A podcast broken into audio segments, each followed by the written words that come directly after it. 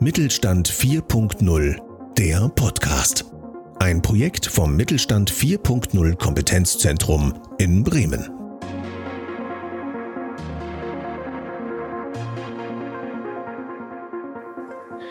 Wir unterhalten uns heute über Spracherkennung als entscheidenden Wettbewerbsvorteil, und zwar für kleine und mittelständische Unternehmen. Mein Name ist Alexander Flögel und mir gegenüber genau gesagt, eigentlich sind sie in der Hörstadt Oldenburg im Fraunhofer Institut für digitale Meditechnologie, ist der Audioexperte, der Experte für Spracherkennung, möchte ich sagen, Diplom-Ingenieur Jan Wellmann. Ich grüße Sie. Moin, ja, ich freue mich, dass ich dabei bin. Ja, und Sie leiten vor Ort ein Team, das sich ausschließlich diesem Thema widmet. Und ich würde gerne direkt konkret werden. Was bedeutet das für Unternehmen? Was kann man tatsächlich mit Spracherkennung äh, heute schon leisten? Das ist ja ein innovatives Thema. Ähm, gut, ich denke, Spracherkennung ist den meisten Leuten ähm, im bekannt, äh, ein Begriff, einfach durch die Alexas und äh, Google Homes und so weiter, die zu Hause stehen. Ähm, aber äh, wir sehen jetzt gerade, dass äh, Spracherkennung auch zunehmend äh, einfach im Industriebereich, im Produktionsbereich äh, spannend wird und, und genutzt wird. Und da gibt es eigentlich drei wichtige Anwendungsfelder, wo wir einfach in der Zukunft sehen, dass da Spracherkennung im Kommen ist, dass es auch einfach immer mehr wird. Ähm, das ist zum einen einfach in der industriellen Dokumentation. Das heißt, äh, es muss irgendwas festgehalten äh, werden, Seriennummern, ähm, äh, Aktionen, Arbeiten, die ausgeführt worden sind. Äh, und das kann man ganz gut per Sprache machen. Da muss man nicht mit dem Zettel daneben sitzen. Ähm, zum anderen ist es natürlich äh, die einfach die, die Interaktion äh, mit bestimmten Prozessen, dass man sagen kann, ähm, okay, ich habe jetzt die Schraube angezogen, ähm, das System sagt, okay, bitte ziehen Sie als nächstes die nächste Schraube mit fünf Newtonmeter fest und ähm, dann es halt weiter. Ähm, oder es kann halt auch einfach nur eine simple Sprachsteuerung sein, dass man halt zum Beispiel sagt, äh, ja, äh, Rolltor auf bitte. Und ja, mhm. Ja, Rolltor auf bitte, hätte ich als Laie zum Beispiel gut verstanden. Diese Nutzung kann ich mir auch sehr gut vorstellen. Jetzt ähm, frage ich mich natürlich, in welchen Branchen, Sie haben jetzt ein paar schon angedeutet, äh, ist das Ganze sinnvoll? Ist das nur Industrie oder welche Branchen gibt es dann noch, wo auch so eine Form von Automatisierung etc. wirklich in Zukunft so eine große Rolle spielen kann?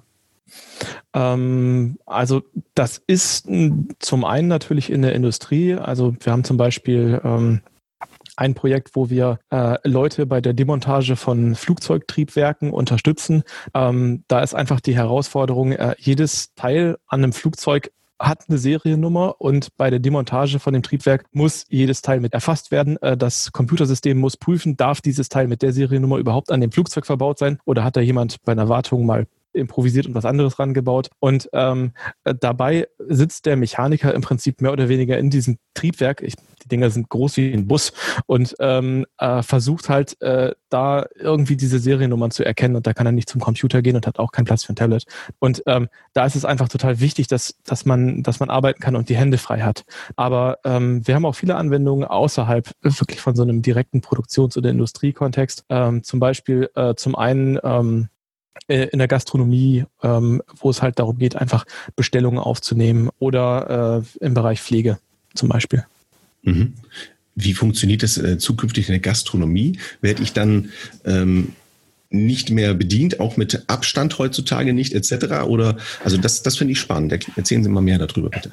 Äh, also äh, das Konzept bei dem Projekt ist, dass man halt überlegt, okay, ähm, wie kann man einfach ähm, ja, möglichst schnell auch einfach mal was nachbestellen oder so, ohne dass man jetzt gleich auf den Kellner warten muss. Die Idee ist, man hat halt äh, ein Gerät auf dem Tisch, wo man halt reinsprechen kann und sagen kann, äh, ich hätte ganz gern äh, nochmal zweimal Pommes dazu bitte und äh, wo dann halt automatisch das Ganze dann äh, beim Kellner aufläuft, der das Ganze dann äh, bearbeiten kann, der auch nochmal an den Tisch kommen kann und Nachfragen äh, stellen kann. Aber dass man halt einfach das schafft, dass die Leute ja schneller einfach so Kleinigkeiten machen können. Also Kellner mhm. ersetzen mhm. wird es nicht, aber schon ein bisschen unterstützen. Mhm. Die nächste Frage, die ich mir dann hier konkret stelle, ist, okay, ob das jetzt Gastronomie ist oder auch die Industrie, es ist ja tendenziell überall laut. Ja? Und die Spracherkennung, die man jetzt so laienhaft kennt, die man im Smartphone hat und so weiter, da weiß man schon, das funktioniert dann nicht richtig. Wahrscheinlich ist es dann aber eine ganz andere, hochwertigere Technik, eine ganz andere Hardware, die dann imstande ist, das äh, viel feinfühliger rauszuhören, damit es letztendlich auch korrekt ist, weil es dürfen ja keine falschen Angaben entstehen, oder? Ja, also letztendlich sind das, ähm, sind das zwei Baustellen, äh, die miteinander zusammenhängen. Äh, zum einen kommt es natürlich darauf an, dass man selbst in akustisch anspruchsvollen Umgebungen in der Lage ist, wirklich ein gutes Sprachsignal äh, zu haben. Das heißt, man muss überlegen, ähm, kann man das Ganze über ambient verbaute Mikrofone, also Mikrofone, die halt irgendwo in der Gegend rumstehen, wie jetzt ein, zum Beispiel so ein, so ein Smart Speaker wie so ein Alexa, ähm, aufgenommen werden. Ähm, und im Prinzip kann man sagen, umso lauter das ist, umso einfacher wird es, wenn man mit dem Mikrofon näher an den Sprecher drankommt. Das heißt, wenn man dann wirklich in lauten industriellen Umgebungen ähm, arbeiten möchte, dann äh, sind das Headset-Mikrofone, die direkt neben dem Sprecher sind oder womöglich sogar ähm, in ihr Mikrofone. Das sind Mikrofone, die ähm, den Schall quasi im Gehörgang aufnehmen und äh, dann selbst bei extremen Lärmpegeln noch eine zuverlässige Spracherkennung ermöglichen.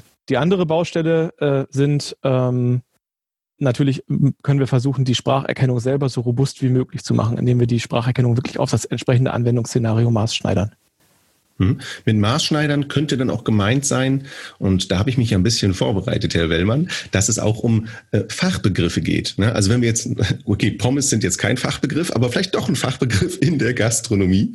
Aber wenn wir in der Industrie sind, wird es ja auch ganz bestimmte Begriffe geben, die dann wirklich auch genau erkannt werden müssen. All das leisten ja diese ja laienhaften Systeme für den Endverbraucher äh, nicht, aber sie äh, trainieren die Systeme ja dann auch ganz gezielt eben auf diese individuellen Fachbegriffe. Ne?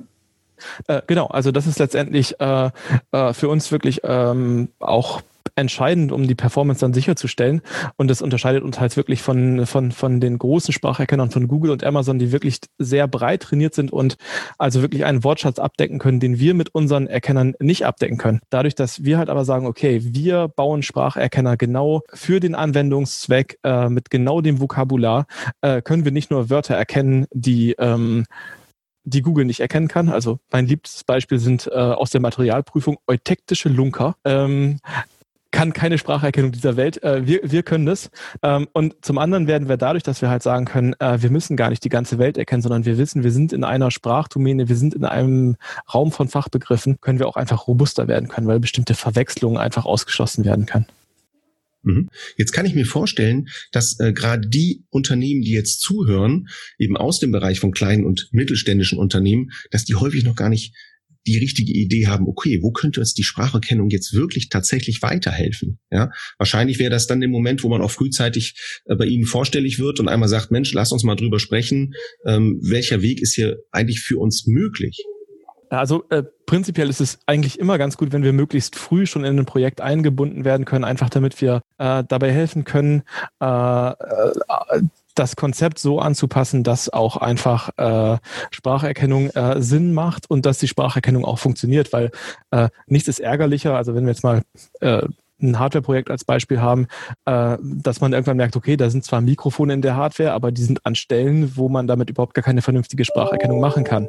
Und wenn wir dann möglichst früh äh, wirklich schon, äh, schon sagen können, ja, äh, lieber Industriedesigner, es wäre besser, wenn die Mikrofone dahin kommen und äh, für unsere Spracherkennung wäre es besser, äh, wenn wir jetzt auch die, die Applikation und das Szenario so auslegen, dass wir ähm, hier und da ein Mikrofon positionieren können oder dass so und so gesprochen wird, dann hilft es auf jeden Fall, das Ganze robust zu bekommen. Mhm. Okay, das ist absolut einleuchtend. Gerade in dem Hardware-Bereich ähm, eben dann wirklich auch frühzeitig drüber zu sprechen, damit man genau die Hardware bekommt, die man wirklich benötigt. Und das letzten Endes können Sie das ja nur mit Ihrer äh, Fachkenntnis und Ihrem Team dann beurteilen, was wird genau benötigt, wie viele Mikrofone, wo müssen die positioniert sein, all diese Dinge, um dann eben auch akustisch genau, jetzt heben Sie den Finger, also da habe ich was falsch gesagt, gehen Sie dazwischen. Nein, nein, ich wollte, ich wollte äh, nur äh, anmerken, dass äh, also dass wir da auch sehr gerne schon früh einfach mithelfen, dass wir Prototypen Prototypen aufbauen, dass wir auch äh, schauen, was sind eigentlich tatsächlich die akustischen äh, Szenarien, die es ähm, bei der jeweiligen Applikation gibt, dass wir vor Ort einfach auch mal äh, einen Rekorder hinhalten und, ähm, äh, und Geräusche aufnehmen, dass wir äh, einfach dann sicherstellen können, ähm, äh, wir, wir wissen genau, was beim Kunden passiert. Wir können es genau auf den Kunden optimieren und ähm, wir haben hier einen Prototypen, der zeigt, dass es tatsächlich auch so gut funktioniert, wie wir das wollen. Mhm. Das heißt, sie messen vorher halt äh, ganz genau, gucken wirklich, wie ist die Ist-Situation, können auf der Basis dann entsprechend einen Prototypen entwickeln und dann sozusagen, wenn es entsprechend viele Gerätschaften nötig sind, ja, weil das gerade in der Industrie könnte das ja der Fall sein, können Sie entsprechend dann mit dem Prototypen natürlich die nächsten Schritte, Schritte verfolgen. Ja, also tatsächlich äh, machen wir hier alles von, ähm, wir bauen ein, zwei, drei Geräte einfach, um zu gucken, ob das so Sinn macht, bis hin zu, äh, also wir haben Partner für Kleinserien, wo wir dann ähm, oft 15, 20, 30 Stück bauen, einfach um erstmal äh, mit dem Kunden dann einen Feldtest zu machen, gucken, ob das Ganze funktioniert und wir ähm, helfen dann auch gerne dabei, das ähm, Projekt äh, sozusagen in die großen Stückzahlen zu bekommen. Äh, erfahrungsgemäß ist es so, dass äh, bis einige hundert Stück ähm, oder auch mal tausend Stück, das kann man ganz gut hier in Europa produzieren. Wenn man dann irgendwie äh, fünfstellig wird, ab 5000, 10.000 Stück macht es dann auch Sinn, das Ganze in Asien zu produzieren. Äh, da äh, haben wir auch Kontakte und da können wir auch beraten und mithelfen. Mhm. Wo wir gerade so ein bisschen über Zahlen sprechen, da stellt sich mir natürlich und sicherlich auch unseren Zuhörern die Frage, was kostet sowas eigentlich? Das ist wahrscheinlich eine ziemliche Spanne. Sicherlich ist das individuell, aber auf jeden Fall spannend zu erfahren, mit was muss ich da grundsätzlich rechnen, vielleicht auch ein bisschen bezogen auf äh, welche Branche und natürlich welche Größe dahinter.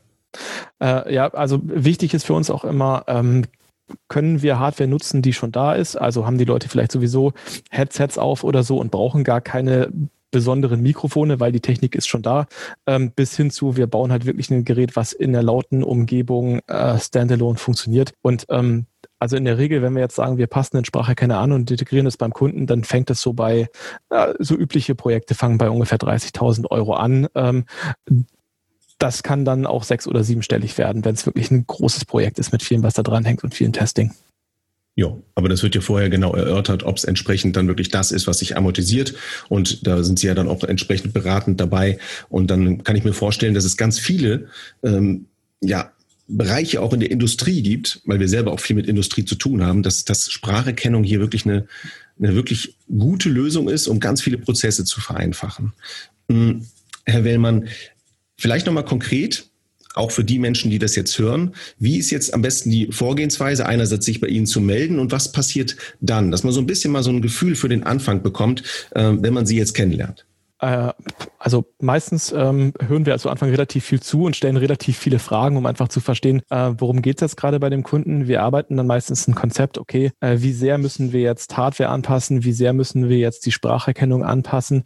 Äh, ganz schnell kommt dann die Frage, welches Vokabular wird eigentlich benötigt, gibt es Fachbegriffe, ähm, kann uns jemand helfen, vielleicht einfach mal ein paar Testdaten aufzunehmen, ein paar spezifische Sätze, die in der Applikation halt vorzukommen, dass wir halt einfach mal äh, ja das ganze das ganze vorbereiten können und dass der Kunde dann auch ein Gefühl dafür kriegt, wie das Ganze dann funktionieren kann.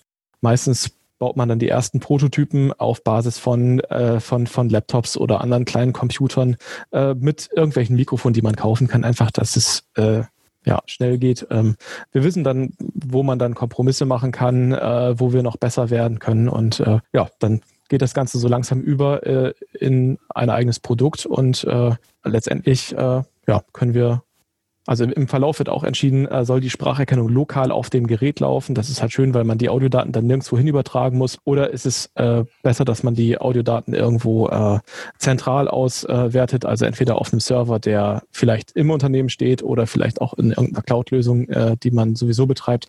Da sind wir von der Technologie total flexibel, aber das sind halt alles so Entscheidungen, die man halt auf dem Weg dahin äh, ja, fällt und wo es eigentlich für jeden Kunden anders passt. Aber mhm. wir haben äh, schon äh, ja wirklich viele Projekte gemacht, auch in den unterschiedlichsten Größenordnungen, dass wir da auch relativ früh äh, schon abschätzen können, in welche Richtung das Ganze sich wohl entwickeln wird. Mhm. Also gilt es jetzt einfach, sich tatsächlich als Mittelständler auf den Weg zu machen, nämlich mit Ihnen in Kontakt zu treten. Das heißt, in diesem Umfeld dieses Podcasts wird man entsprechend die Kontaktdaten finden. Man kann aber, glaube ich, ganz einfach auch äh, Jan Wellmann, äh, was haben Sie gesagt, Audioexperte googeln oder in Oldenburg oder Fraunhofer Institut, ne, digitale Medientechnologie, was in der Richtung, da findet man sie auch. Oder wie ist am besten die Möglichkeit, direkt an Sie heranzutreten? Ja, am, am besten äh, entweder eine E-Mail schreiben oder äh, ja, einfach hier in Oldenburg anrufen. Gut, okay. Diese Kontaktdaten finden wir dann im um, Umfeld dieses Podcasts. Herr Wellmann, das war ein sehr spannendes Thema. Ich bin äh, begeistert und weiß, da kommen zukünftig Sachen auf uns zu. Ähm, das geht noch weit über das hinaus, was wir schon zu Hause und im Smartphone mit dabei haben, mit Spracherkennung. Ganz spannend. Ich danke Ihnen für das Gespräch. Ja, vielen Dank auch. Ich freue mich. Vielen Dank an Sie fürs Einschalten und für Ihr Interesse. Falls Sie noch mehr über Themen der Digitalisierung wissen möchten, schauen Sie doch gerne auf unserer Website vorbei Dort können Sie sich über unsere kostenfreien Angebote informieren. Sollten Sie darüber hinaus Fragen oder Anmerkungen zum Thema Digitalisierung oder zu diesem Podcast haben, kontaktieren Sie uns gerne telefonisch oder per E-Mail. Und wenn Ihnen der Podcast gefallen hat, freuen wir uns, Sie auch beim nächsten Mal begrüßen zu dürfen. Bis dahin wünschen wir Ihnen viel Erfolg bei Ihrem Digitalisierungsprojekt.